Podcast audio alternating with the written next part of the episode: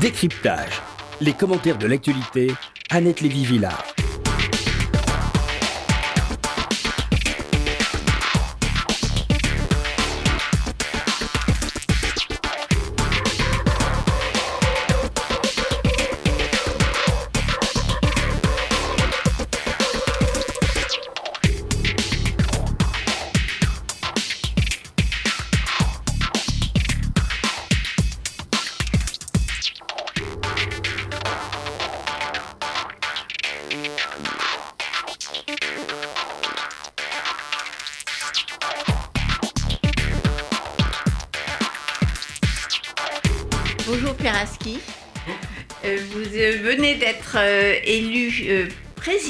De Reporters sans frontières, mais auparavant vous avez fondé Rue, quat- Rue 89, qui est le premier site d'information de ce genre-là en France, qui a été imité par tous les autres sites d'information.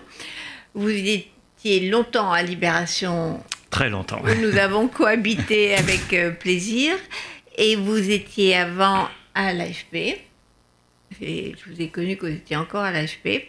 Vous avez été correspondant dans le monde entier, en Afrique du Sud, en Chine, Et à, à Jérusalem. voilà, et à Jérusalem. Donc euh, vous avez beaucoup de, de choses euh, à nous dire parce que vous avez été sur le terrain, contrairement à certains journalistes. Alors aujourd'hui, en 2017, euh, la liberté de la presse, dont vous vous occupez, puisque vous êtes maintenant à la tête de Reporters sans frontières, qui a beaucoup de boulot. beaucoup de boulot. Parce que on voit ce qui se passe en Turquie, on va revenir dessus, qui est, la Turquie étant, comme vous l'avez dit, devenue une grande prison pour les journalistes, où une jeune journaliste vient d'être assassinée avec sa mère chez elle à Istanbul. Et euh, la liberté de la presse en général, parce qu'on voit que ça commence à être attaqué en Hongrie, euh, même en Europe, même plus proche de chez nous. Donc on va revenir sur, sur cette offensive mondiale euh, contre la liberté de la presse. Mais auparavant, je voulais faire un peu plus léger sur le rapport de notre président, Emmanuel Macron, avec les médias, parce que ça devient effectivement un feuilleton. Alors, je pense que après avoir fait toutes les couvertures People pendant la campagne, donc avoir été très très efficace dans l'utilisation de la presse pendant la campagne. Après, il a fermé la porte euh, le soir de la rotonde quand il fêtait le premier tour. Il a dit dehors. C'était le début d'un malentendu entre les médias et Emmanuel Macron. Donc, comment voyez-vous cette espèce de, jeu de- du chat et de la souris entre Macron et les médias? Je pense que Emmanuel Macron a beaucoup appris auprès de François Hollande. Il a appris ce qu'il ne fallait pas faire. Et, et- Par les et- journalistes. et- et notamment euh, la, la connivence avec les journalistes. Euh, alors on connaît l'épisode du livre euh, Un président ne devrait pas dire ça euh, du duo euh, de journalistes du Monde, Davé et l'homme, euh, qui ont quand même Qui été a coûté cher. qui, qui ont, qui ont été reçus 65 fois par euh, François Hollande pendant le quinquennat. Ce livre a coûté très cher à François Hollande et je pense que euh, Emmanuel Macron a, décidé, de la même manière qu'il a dynamité la classe politique, qu'il allait dynamiter le petit monde de la connivence politique journaliste. Jusque-là, tout va bien. Là où je pense qu'il a, euh, il, va à tâtons depuis son élection, et on voit bien d'ailleurs qu'il y a deux périodes depuis son élection dans ses rapports avec la presse, euh, c'est que il a pensé qu'il pouvait se passer de la presse et qu'il pouvait contrôler sa communication et non pas euh, l'information.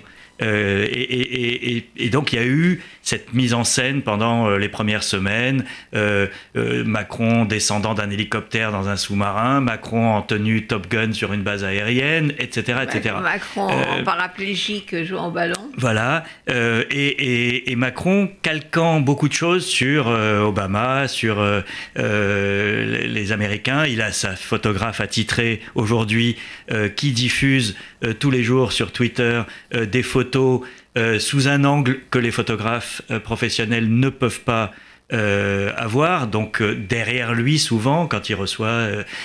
hier, par exemple, il y avait elle a tweeté une photo absolument magnifique, je dois dire, d'un point de vue euh, de l'esthétique photographique, euh, lorsque le président Aoun était à l'Élysée, dans la cour de l'Élysée. c'était, ils étaient, Emmanuel Macron et sa femme étaient sur le perron de l'Élysée et ils attendaient la voiture du président Aoun. Et la photo est prise juste au-dessus de la taille, jusqu'au pied. Et on ne voit que donc leurs jambes. et, Brigitte Macron a des chaussures hallucinante, euh, très élégante mais euh, euh, assez originale. Et ces deux ombres avec une voiture officielle qui rentre dans la cour de l'Elysée, voilà, la photo est très esthétique, très belle. elle n'apporte pas une information particulière, mais elle met, en scène, elle met en scène, voilà, elle met en scène la vie et l'œuvre d'Emmanuel Macron. Et, je pense qu'il y, a donc il y a cette volonté de court-circuiter euh, l'entre-soi journaliste euh, politique et homme politique qui part, à mon avis, d'une analyse euh, qui est vraie, c'est que c'est allé trop loin dans la période de François Hollande. Il faudra trouver un juste milieu aujourd'hui. Emmanuel Macron n'a pas des relations saines avec les journalistes. Ça sortit l'autre jour au petit journal en disant vous pensez trop à vous-même, vous ne parlez que, que de vous-même, etc. C'était en conférence de presse. Non, vous êtes trop narcissique. Vous êtes trop narcissique, voilà. c'est à propos d'une question de, je pense, du journaliste de SI qui disait pourquoi est-ce que vous accordez cet entretien à CNN, c'était à l'ONU, à, la place d'un média français, et il a répondu de façon très désagréable. Vous êtes trop narcissique, grosso modo, vous parlez que de vous et vous ne parlez, pas, vous parlez pas de contenu. Mais il y a un juste milieu qu'il va falloir trouver. Euh, et, on voit bien d'ailleurs que dans la deuxième période, donc après euh, la baisse euh, de, l'exécutif dans les sondages, les ministres ont commencé à parler, le, président et le, Premier ministre ont commencé à, s'exprimer un peu plus. Donc il, cherche ses marques dans ses rapports avec la presse. Et la presse elle-même, je trouve, devrait avoir cette réflexion.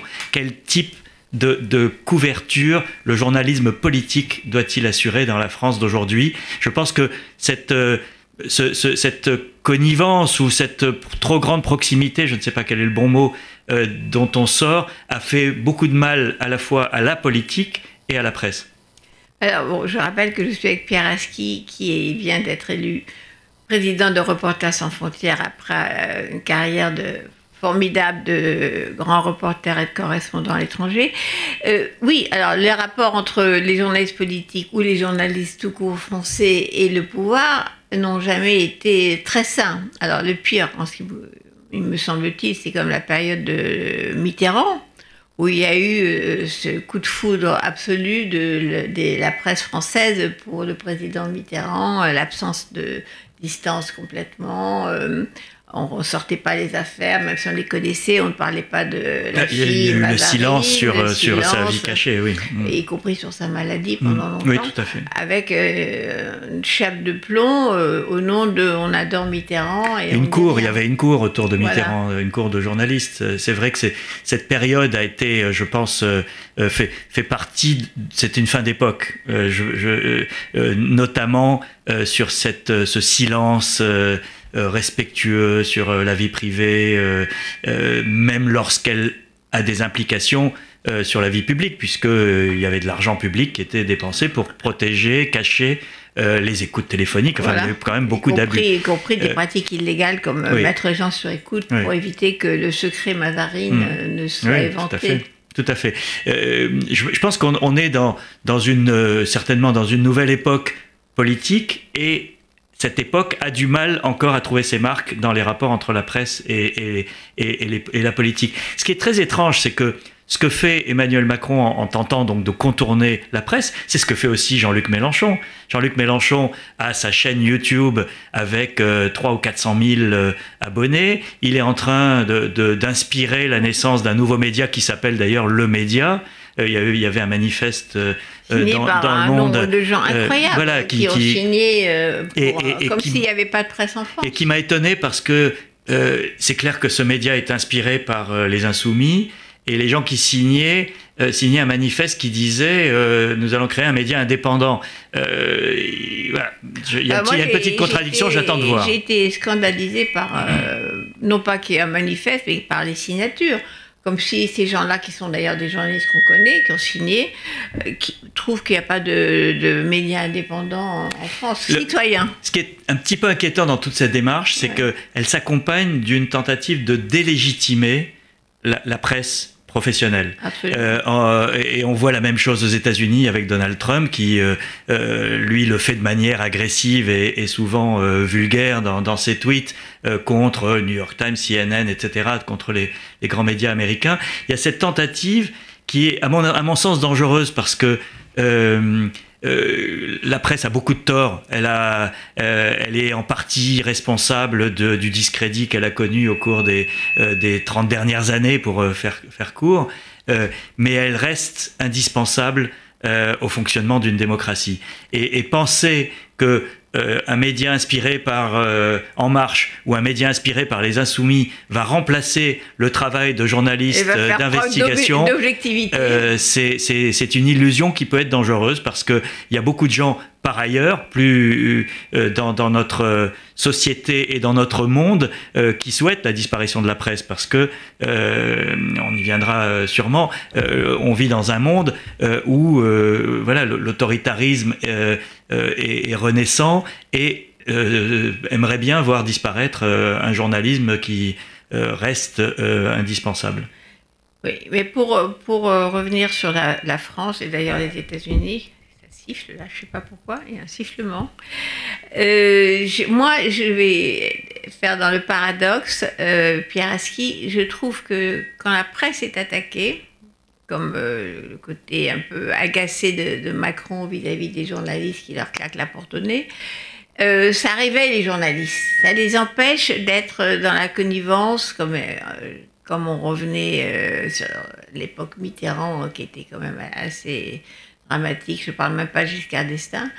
Mais du coup, les journalistes se réveillent et ils je, font leur boulot. Je suis entièrement d'accord. Et on le voit aux États-Unis de manière extrêmement euh, vivante.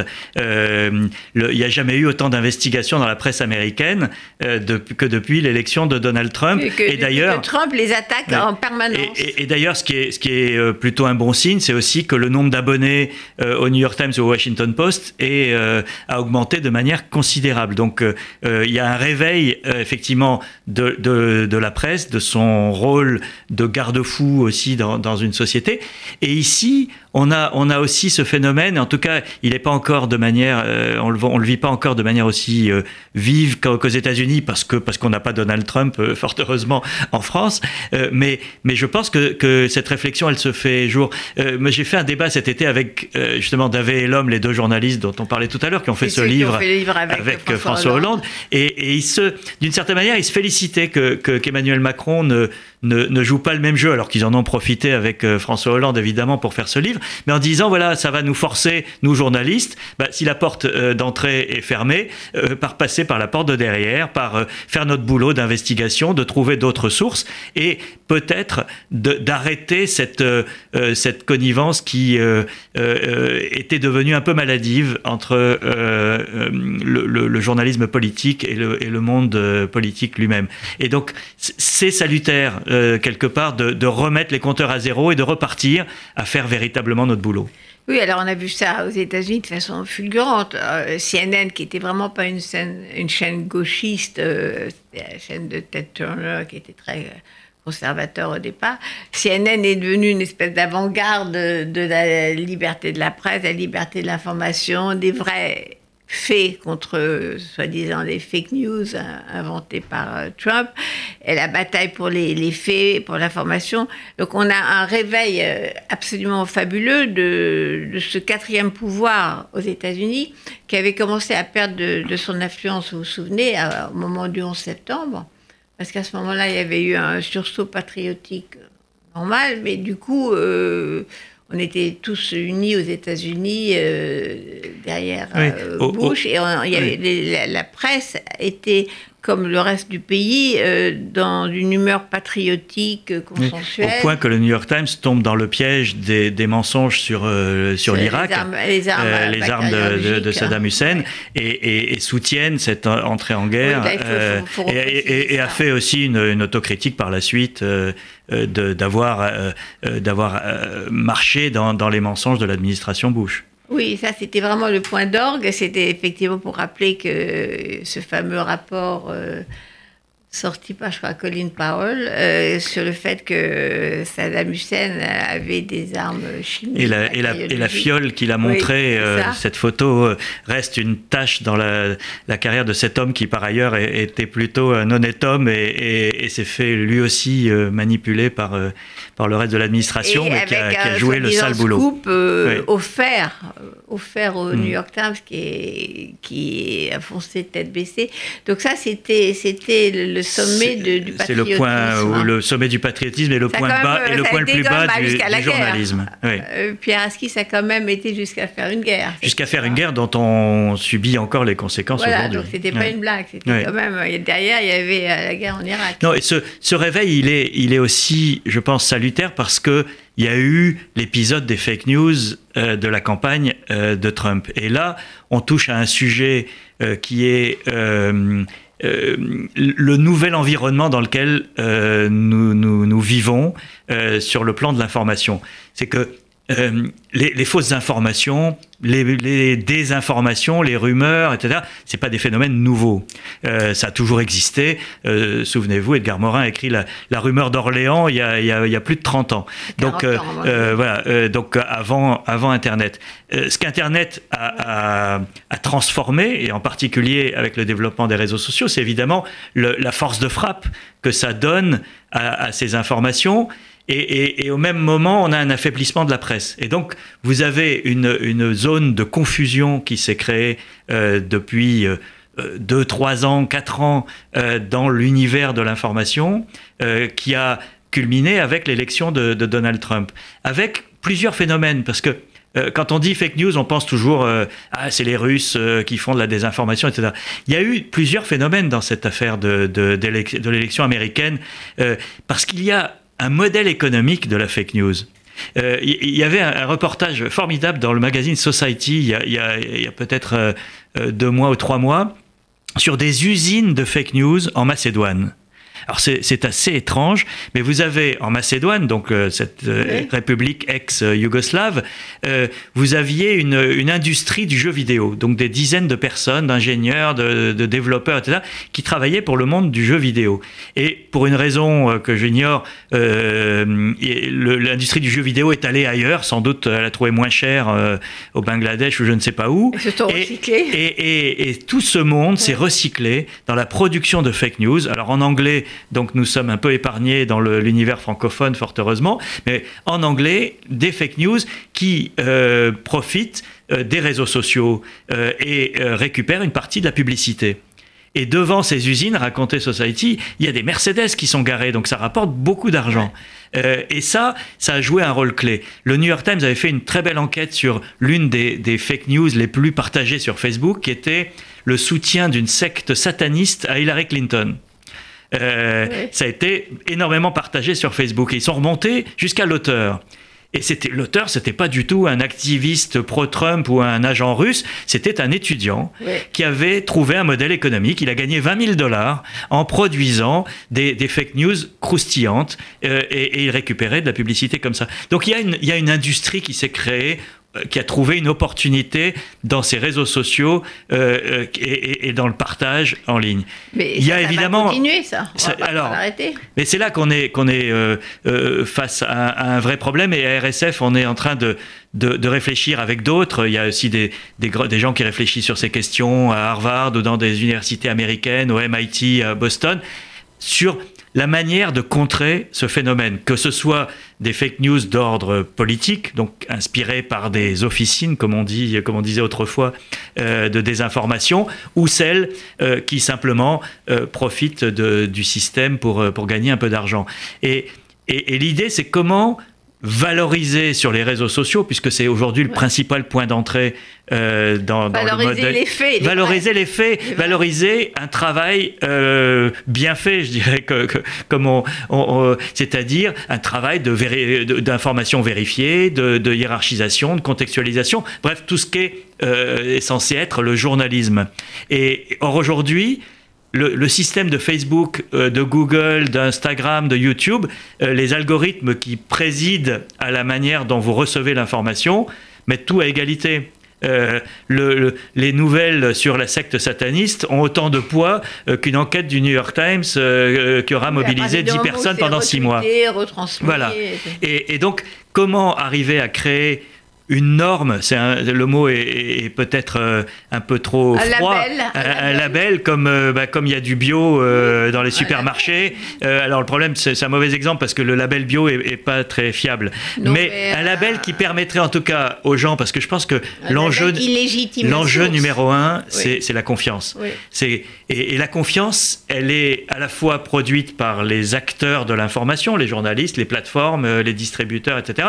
Mais elle, elle vient aussi des, citoyens, des lecteurs, euh, qui doivent avoir un, sixième sens quand ils voient passer une information. Est-ce que qui l'a émise est, ce que c'est une source fiable? Est-ce qu'elle correspond à un travail professionnel de vérification? Et il faut arriver à, produire euh, quelque chose qui soit acceptable pour les journalistes, acceptable pour les plateformes et acceptable et identifiable pour les citoyens.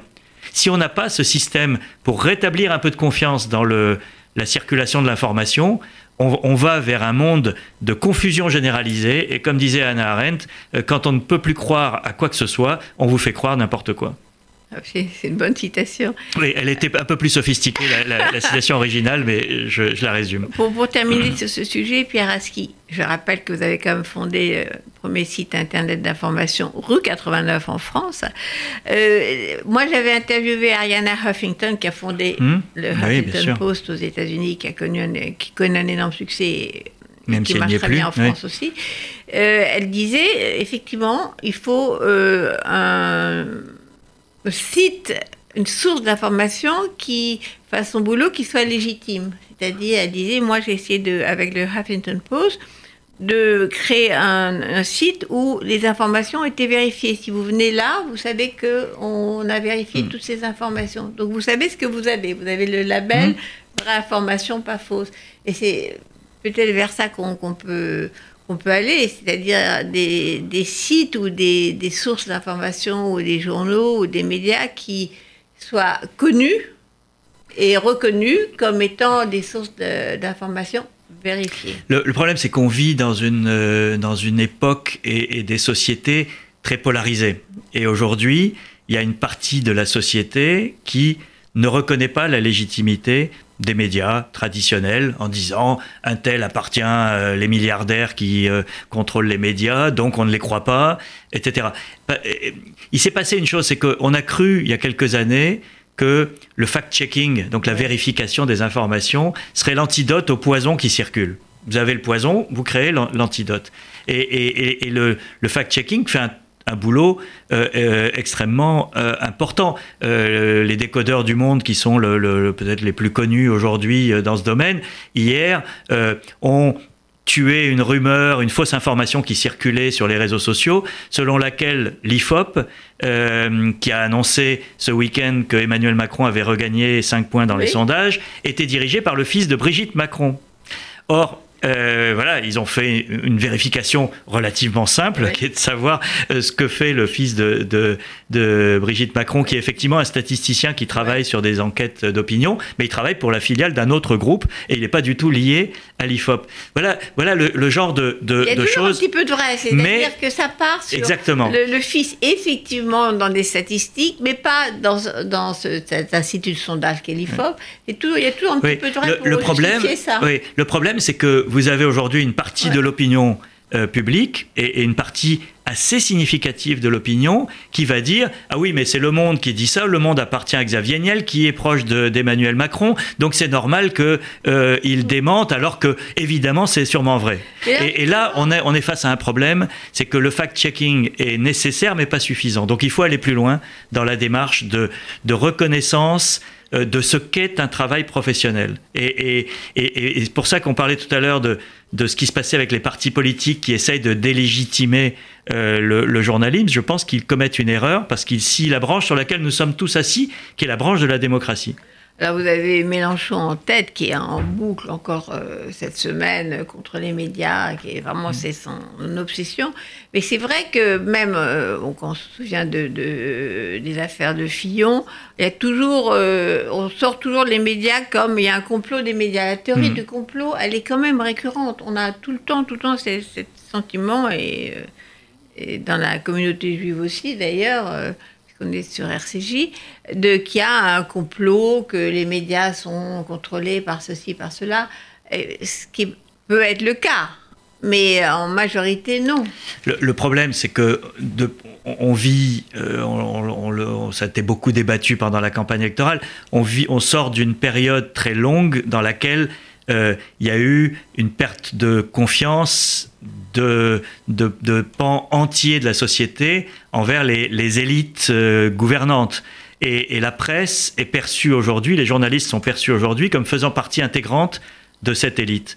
Euh, pour des bonnes et des mauvaises raisons. et, donc pour des raisons en tout cas, parce pour des raisons, mais quand vous voyez les passerelles, oui, bien sûr, qu'il y a des passerelles entre vrai, le pouvoir politique et les journalistes, et les journalistes qui vont euh, rejoindre l'Élysée. Euh, oui, bien sûr, mais ça, bon, ça a toujours existé. Euh, il y en a eu du temps de, Sarkozy, du temps de Hollande, il y en a eu du temps de, de, Mitterrand, le porte-parole au cabinet de, Pierre Mauroy, donc on parle du début des années 80. Il y avait un, journaliste du Monde qui euh, avec qui s'occupait de, de, la rubrique politique euh, précédemment. Donc ces passerelles, elles ont toujours existé. Ça ne veut pas dire que la presse collectivement euh, appartient à cette élite, etc. Mais je pense que, que cette image et cette perception, elle, elle fait qu'aujourd'hui, il y a, y a des pans entiers de la société qui ne croient plus euh, l'élite politique parce qu'elle a beaucoup menti. L'élite politico-médiatico. Politico-médiatico-économique. Et que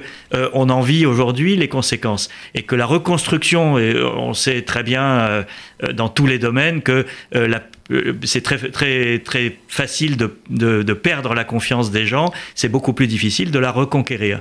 Et donc on est, je pense, dans cette phase lente de reconquête en tout cas, il y a une conscience, une prise de conscience dans les médias que cette euh, confiance, elle est à, reconquérir, euh, et, mais ça prendra du temps.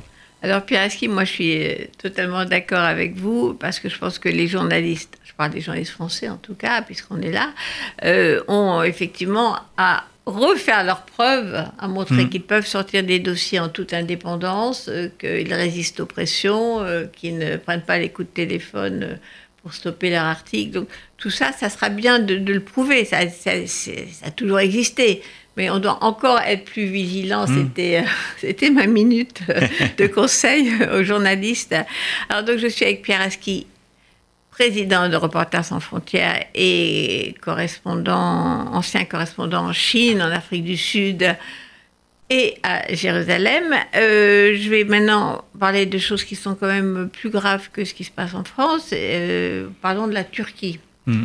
Avec euh, donc la semaine dernière l'assassinat d'une jeune journaliste et de sa mère chez à Istanbul. des, qui sont des, des, qui étaient des réfugiés syriens et qui ont été assassinés en plein cœur d'Istanbul, qui ont été retrouvés dans leur appartement. Ça fait partie de, cette situation turque qui aujourd'hui euh, dramatique pour, le, pour la presse, parce que euh, alors, on, ne sort pas de, du paradis pour euh, tomber en enfer. Il y a eu une, il y avait une situation qui était déjà assez préoccupante. Le journal Cumhuriyet, par exemple, qui est le plus vieux journal turc, et, et, qui sont en ce moment entre la prison, l'exil. Le, le, le, directeur du journal est en exil à Berlin. Sa femme est en Turquie, elle n'a pas le droit de sortir, et lui n'a plus le droit d'entrer. Donc, donc, ce journal était déjà poursuivi euh, par euh, Erdogan avant la tentative de coup d'État l'an dernier. Mais il y a depuis un peu plus d'un an, donc depuis cette tentative de coup d'État de, juillet 2016, il y a une dégradation euh, inimaginable et il y a une véritable régression de ce pays sur le plan des libertés publiques, qu'elles soient politiques ou celle de la liberté de la presse. la liberté de la presse étant, je trouve, le, baromètre de l'état de la démocratie dans, dans un pays. Et il y a 160 journalistes en prison en ce moment en Turquie. C'est la plus grande prison de journalistes au monde. Euh, il y a plusieurs journaux, radios, télévisions qui ont été fermés. Première historique, il n'y a jamais eu ça. Il n'y a jamais eu ça. Il n'y a jamais eu un cas pareil. Même si, même si la, la, Turquie a connu des périodes de dictature militaire dans les années 70, non, etc. Dans, dans, du temps du RSS, ils allaient aussi en prison. Oui, et, et, puis il n'y avait, il y avait pas, il y avait pas des médias libres qu'on ferme. Euh, donc il y a une situation, on part d'une situation qui s'était améliorée. Et la Turquie a connu, euh, dans la période précédente, une véritable amélioration euh, dans, dans, dans, sa vie démocratique. Je vais une question piège à Pieraski. Vous pensez qu'on aurait dû accepter que la Turquie rentre dans l'Union européenne? Bah, on aurait dû être peut-être plus franc avec elle, c'est-à-dire au lieu de négocier en sachant qu'on n'allait pas la laisser rentrer, lui dire oui ou non, d'entrée de jeu. Euh, et, et, être, et avoir des relations, euh, négocier des relations beaucoup plus pragmatiques avec, avec un pays qui a effectivement qui est clivé entre une élite euh, tournée vers l'Europe et, euh, et, une population qui euh, vit. Il y, a deux, il y, a, un pays à deux vitesses en Turquie. Et on le voit bien d'ailleurs dans les élections, parce que le, référendum qui a donné beaucoup plus de pouvoir à Erdogan a été gagné de justesse par, par le, président turc. il y a 50% de la population, ou près de 50% de la population, qui a voté contre ses pouvoirs. Donc on n'est pas dans un, dans un pays euh, qui a été balayé par, euh, par cette idéologie. Il y a un pays en lutte interne qui vit des choses extrêmement dures, mais effectivement Erdogan a aujourd'hui une majorité et des pouvoirs qu'il utilise de manière abusive sur, sur la presse, sur la justice, parce que moi il se trouve, je suis participe à une opération euh, de, menée par la SCAM, qui est une société d'auteurs en France, euh, où euh, un certain nombre de personnes ont, parrainé des journalistes turcs emprisonnés. moi, je suis le parrain d'un vieux rédacteur en chef qui, a plus de 70 ans, qui s'appelle Ahmet Altan, qui est en, prison depuis un an, et qui est accusé d'avoir fait passer des messages subliminaux à la télévision à la veille du coup d'État. Alors, euh, prouver dans un tribunal euh, l'existence d'un message subliminal euh, comme seule base pour l'accuser de terrorisme, c'est quand même terrible. Il est en prison depuis un an. Il est en prison depuis un an. Il a, eu pas il a, il a commencé, oui, il a, il a, eu une première phase du procès. Il est accusé de terrorisme, c'est-à-dire que cet homme peut très bien terminer ses jours en prison si cette procédure va jusqu'au bout. Il n'y a même pas les Kurdes dans l'histoire. C'est le, le, message subliminal.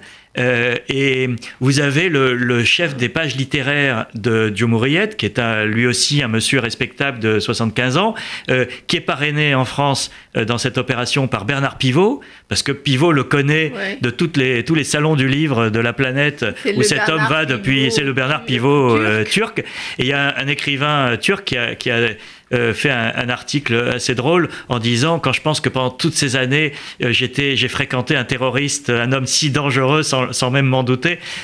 On est dans, dans, quelque chose qui là on, on, le traite sous l'angle de la farce mais c'est dramatique. Et, et, là où, où il y a une dimension qui est très inquiétante c'est que on, on, voit bien à l'échelle de la planète aujourd'hui euh, cette poussée d'autoritarisme, le retour des hommes forts. Euh, vous avez Erdogan en, en, Turquie, mais vous avez au sein même de l'Union européenne euh, Orban, en, Hongrie, le, le, PIS, le parti Et la première chose, polonais. là, il passe aussi à l'attaque contre la presse bien sûr, en Hongrie. Bien sûr. Et, on est au sein de l'Union européenne, on n'est même pas en dehors. Et en Pologne, un journal comme Gazeta, issu de, de solidarité, tout ce, ce mouvement, et que à Libération nous avions euh, beaucoup aidé dans, les années 80, euh, aujourd'hui euh, est privé de toute publicité par des sociétés liées à l'État ou au parti au pouvoir, et, même le, la société pétrolière polonaise a reçu, qui est d'État,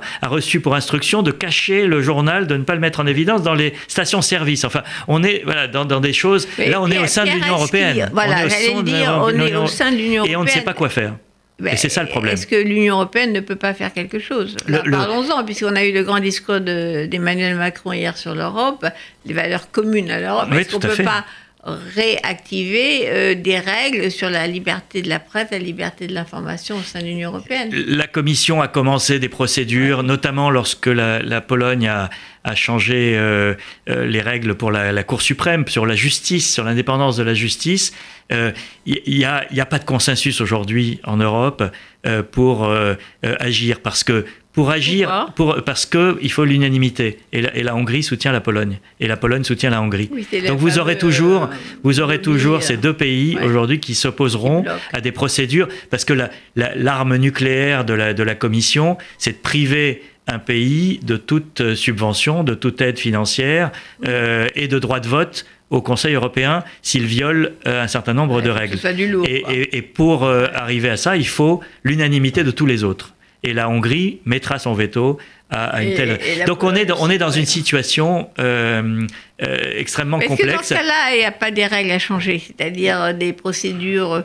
La, la réflexion sur l'Europe peut quand même comprendre également cette question comment garantir ces fameuses valeurs la question des femmes, la question mais je pense que c'est vital. Euh, si l'Europe n'arrive pas, si, si l'Europe n'arrive pas à régler cette question et, tolère en son sein euh, des, euh, des, des, véritables violations, de, notamment de la charte, puisqu'il y a cette charte des valeurs qui a été qui est qui est aujourd'hui inclus dans les, euh, dans les traités.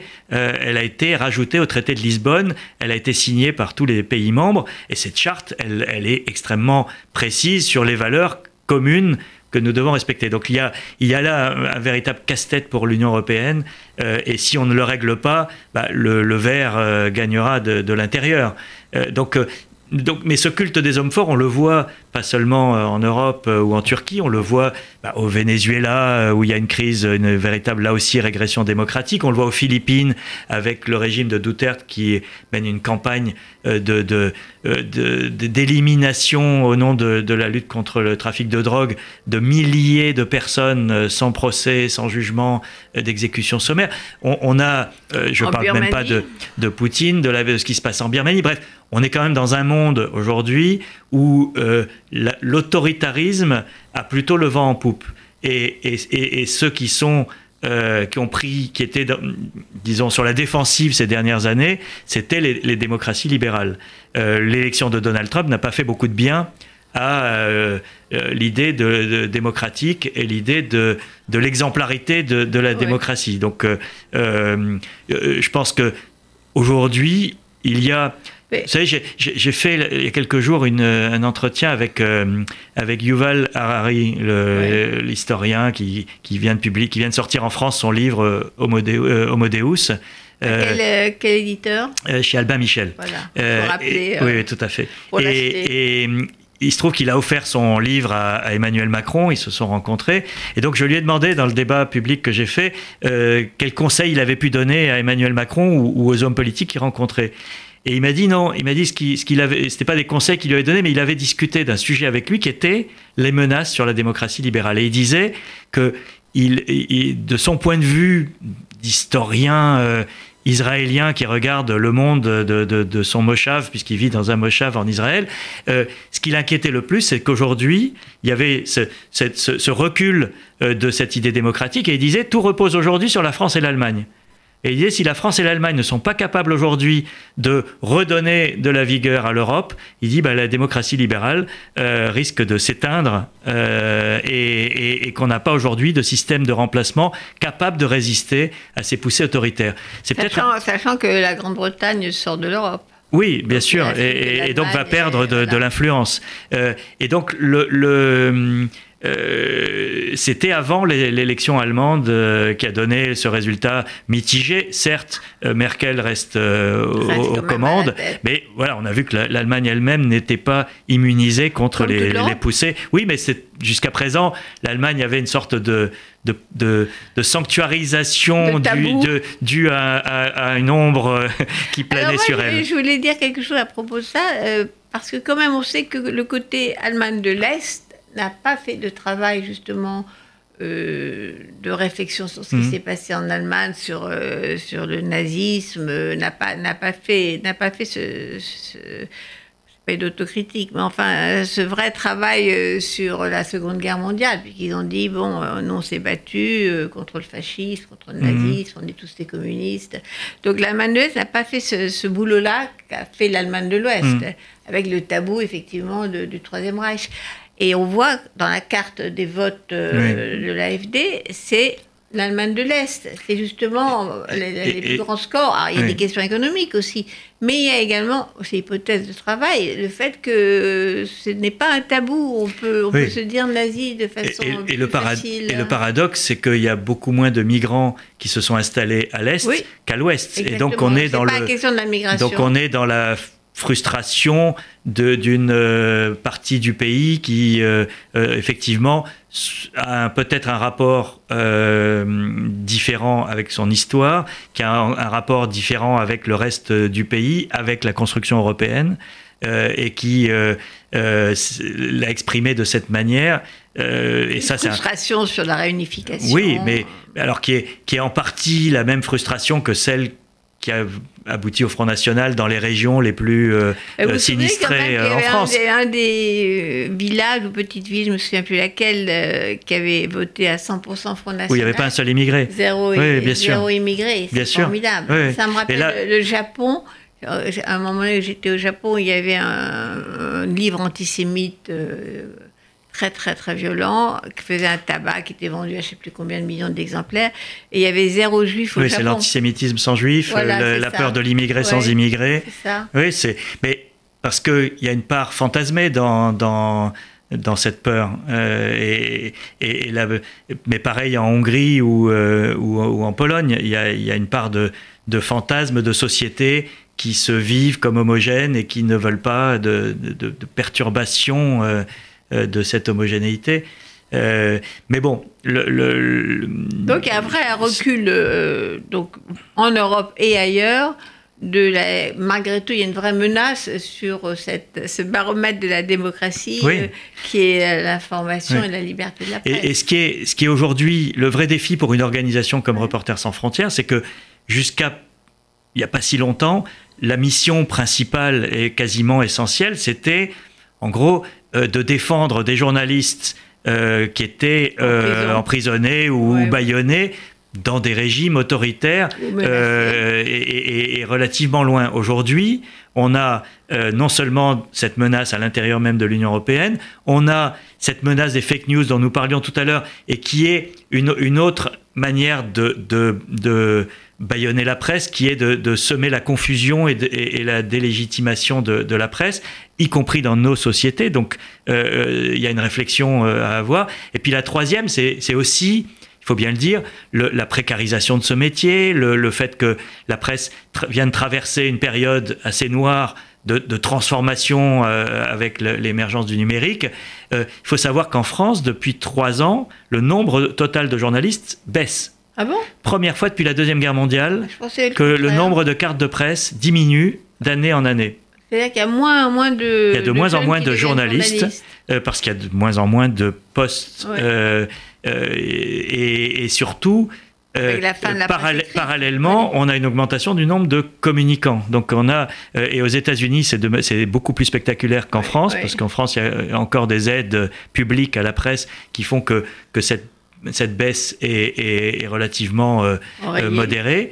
Euh, aux États-Unis, il y a une, je crois qu'on crée six postes de communicants pour un poste de journaliste. Donc on est dans un ratio qui est donc il faut être conscient de, ce phénomène et, savoir que c'est une profession qui a subi une, une, des transformations les plus brutales euh, de, de, l'économie française.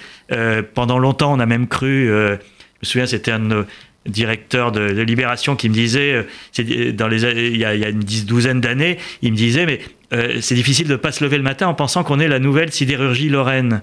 C'est-à-dire, en gros, un métier qui va vers son, son extinction. Euh, parce qu'à un moment, il va cogner un mur euh, de l'économie et qu'il euh, ne sera plus opérationnel. Je pense qu'on n'en est pas là aujourd'hui et qu'on sait aujourd'hui qu'il y a un avenir pour le journalisme, qu'Internet est un espace dans lequel l'information a une valeur et elle doit être mise en valeur et protégée. Mais on est encore dans cette phase où, où on n'a pas stabilisé les modèles économiques et on ne sait pas euh, exactement dans quel état on sera dans, dans les prochaines années. Donc euh, euh, il faut que le public soit conscient de, de, de ça aussi, parce que c'est un bien commun l'information. C'est pas, on parle pas là de, de, de, corporatisme et de sauver trois emplois de journalistes. On parle d'un bien commun voilà. Alors, qui là, nous moi, est je utile. Pense que Pierre Aski je rappelle que vous êtes euh, président de Reporters sans frontières. Il faut quand même rappeler aux gens qui nous écoutent ou qui euh, nous voient que, euh, comme vous venez de le dire, c'est le baromètre de la démocratie. C'est-à-dire, il faut arrêter de taper sur les médias et dire c'est la photomédia, c'est la photomédia, comme on en permanence.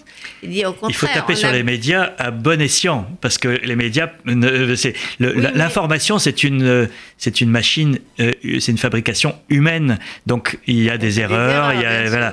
Euh, mais l'idée que euh, le monde serait meilleur sans journalistes, qui est entretenu par un certain nombre de, personnes dans le débat public, est une illusion totale. et qu'on imagine un instant un, monde dans lequel il n'y ait pas de, gens qui euh, fassent euh, un travail d'enquête dans tous les domaines, euh, que ce soit, là on parle beaucoup évidemment tout, souvent de la politique, mais il n'y a pas que la politique, il y a ne serait-ce que par exemple dans la santé. Regardez en ce moment le, débat autour des vaccins.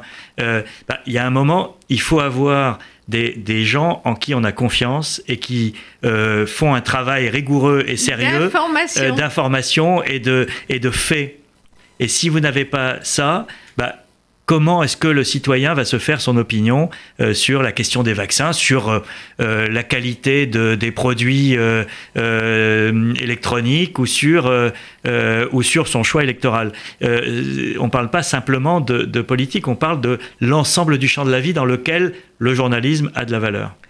Donc il faut dire encore une fois, on parle la France et l'Union européenne en premier, parce que maintenant euh, on est, on est là, on est dans l'Europe et on peut faire quelque chose mm. pour garantir justement euh, que la formation continue à nous arriver de façon euh, honnête, indépendante et, fiable.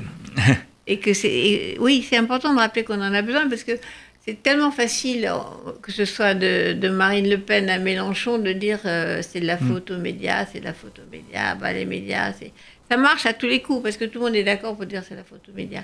Donc il faut sortir de, cette propagande populiste qui dit c'est de la photo média, c'est de la photo journaliste et dire au contraire, on a besoin d'une presse euh, indépendante euh, qui, euh, fonctionne, honnête. Et, il faut être exigeant vis-à-vis des médias, c'est évident. le citoyen a, a, une exigence à avoir vis-à-vis de la qualité euh, de l'information, euh, mais euh, l'idée que on va vivre mieux en éliminant ces, ces, intermédiaires nuisibles que sont les, journalistes et se contenter de, de, notre page Facebook pour être informé, c'est une illusion très dangereuse.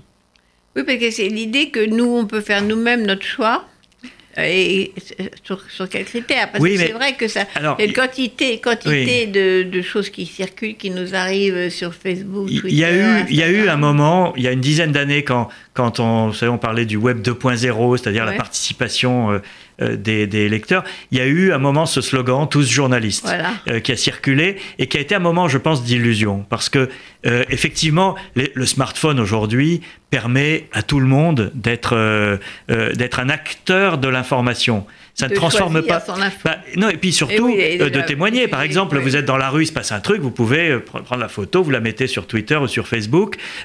vous, vous êtes aussi un acteur de l'information quand vous relayez une information. Euh, parce que euh, vous lui permettez de, circuler, mais ça ne vous transforme pas nécessairement en journaliste, parce que le journalisme, c'est aussi des règles professionnelles, éthiques, qui sont peut-être pas toujours respectées, c'est évident, euh, on n'est pas dans un monde parfait, mais qui sont indispensables si on veut garder un, minimum de confiance et de fiabilité dans, une société démocratique.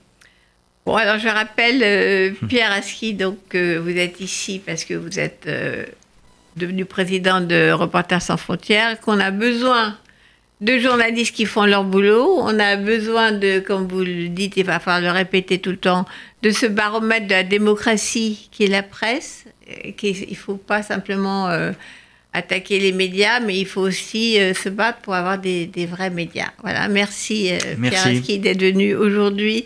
Pour répéter ça, il faudra revenir. Et je voulais euh, conclure cette émission avec Léonard Cohen, qui quand même est mort cette année, ce qui est quand même une triste nouvelle pour les fans, avec sa chanson Alléluia, qui est un hymne hymne pacifique. Merci Pierre Aski.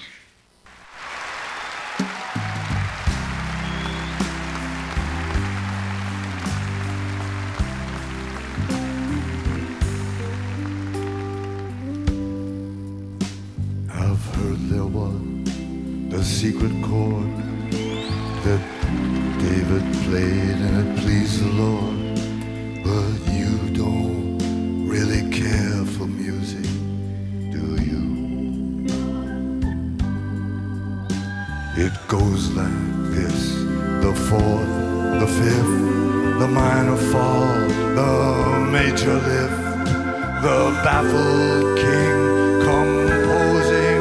Hallelujah. Hallelujah.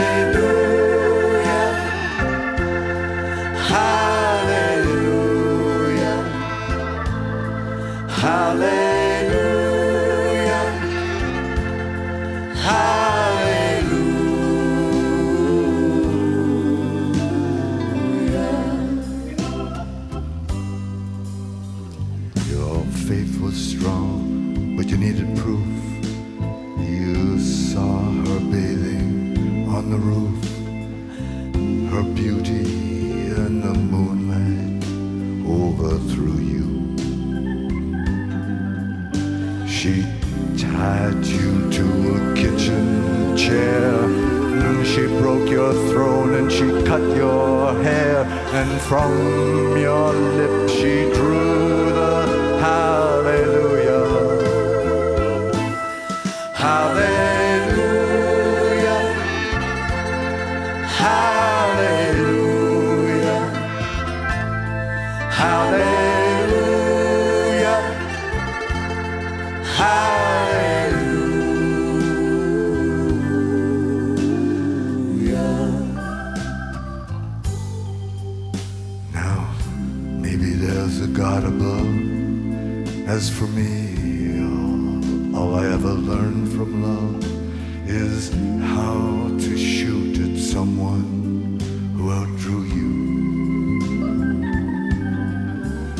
it's not a cry that you hear tonight. It's not some pilgrim who claims to have seen the light. No, it's a cold and it's a very